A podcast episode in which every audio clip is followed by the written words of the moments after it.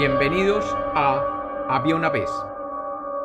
Hoy tenemos un cuento basado en un par de crónicas periodísticas sobre el Caribe colombiano, donde la realidad es simplemente más fantástica que lo que uno pueda imaginar. Bienvenidos de nuevo a Había una vez. Espero que lo disfruten. Había una vez, había una vez, un señor en Puerto Boyacá que se acercó a un puesto de venta de lotería y chance a comprar un número que tenía anotado en un pequeño papelito. El chancero, un hombre de avanzada edad, lo miró y con voz tajante le dijo, Lo siento amigo, pero no puedo venderle ese número. Ese número está prohibido para la venta.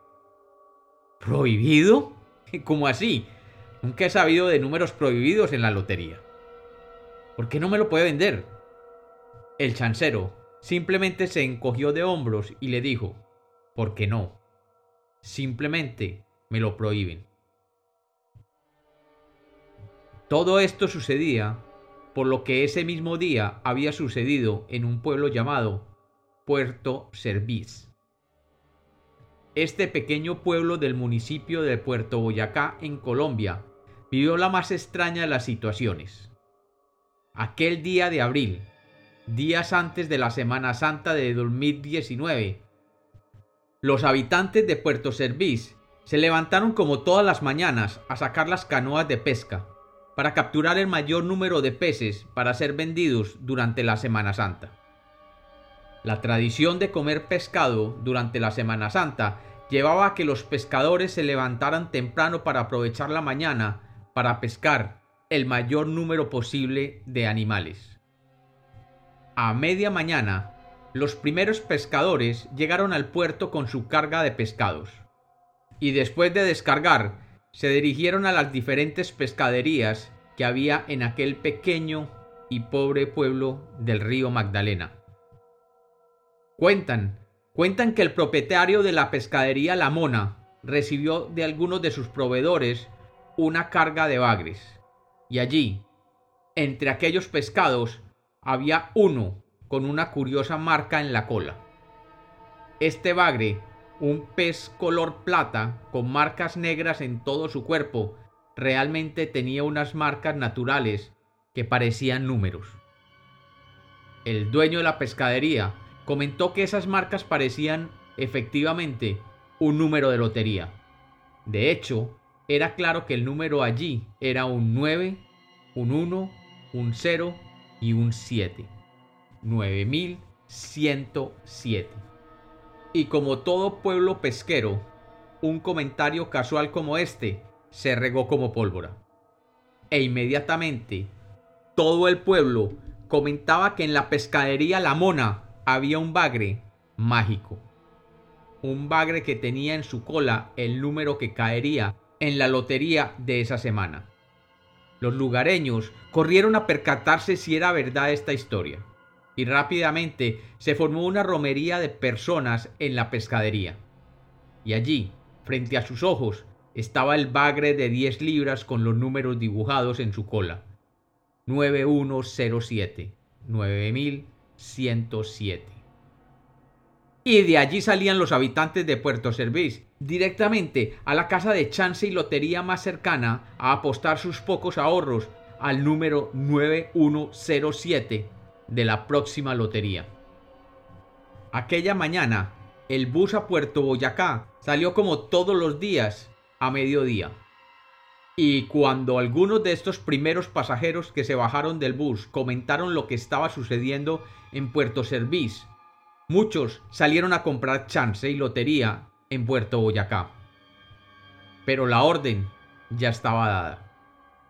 Las agencias de apuestas, chances y lotería de todo el país habían recibido un veto al número 9107. Ningún agente de apuestas podría vender ese número. Las loterías de la semana habrían de retirar los tiquetes impresos con ese número, y ningún chancero o vendedor de lotería podría suscribir apuestas con ese número, o parte de ese número. Así el número 9107 o el 107 o el 07 estaban fuera de servicio por las semanas siguientes en toda la región. El comprador de chance, que le habían negado la venta del número que tenía anotado en un papelito, insistía en saber por qué se tomaba una decisión tan radical. La respuesta de nuevo fue simple y contundente. Porque apareció un bagre en Puerto Servís con este número. Y no queremos correr el riesgo de que ese bagre sea un pescado milagroso antes de Semana Santa y que lleve a la empresa a la quiebra. Como pasó con aquel bocachico en San Juan de Nepomuceno, en el departamento de Bolívar, 20 años atrás. 20 años antes. Una compradora de Bocachico descubrió que la cola del pescado que había comprado para el almuerzo tenía el número 1378.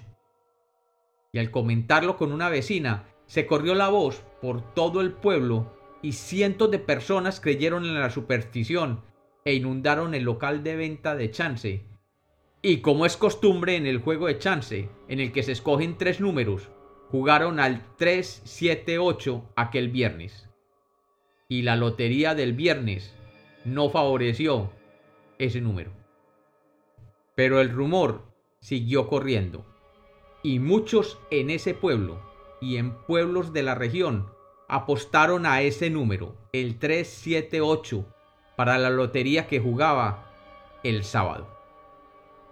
Y se dice que miles de personas jugaron al 378 en el chance basado en la lotería de Libertador de aquel sábado y la lotería del Libertador de aquel sábado cayó en el número 6378. Y miles de personas ganaron con su tiquete de chance. Y la empresa de chance le tocó responder con cientos de millones de pesos para pagar sus deudas de juego. Y luego, unos meses después, en Barranquilla, una señora encontró el número 3332 y el número 233 en las patas de una tortuga que preparaba para la comida. Y su amiga, una vendedora de fritos, regó la noticia por toda la ciudad. Y miles de personas ganaron el 6 de marzo con el número 332 en la Lotería del Libertador y con el 233 el miércoles 10 de marzo en la misma lotería. Y meses más tarde, el 28 de junio, un pescador de Basurto, en Cartagena de Indias, encontró el número 346 en un bocachico. Y este número cayó una semana más tarde en la Lotería de Nariño, después de que cientos de personas jugaran a ese número.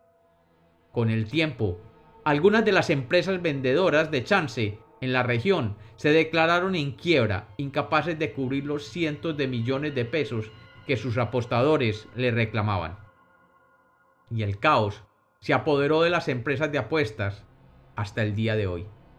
Así que cuando un número aparece en las aletas, cola o cuerpo de algún animal y esté reportado en algún pueblo lejano, el número es prohibido y no se permite vender ese número de lotería ni vender ningún chance con dicho número. Y menos aún, días antes de Semana Santa. Y como los cuentos nacieron para ser contados, este es otro cuento de Había una vez.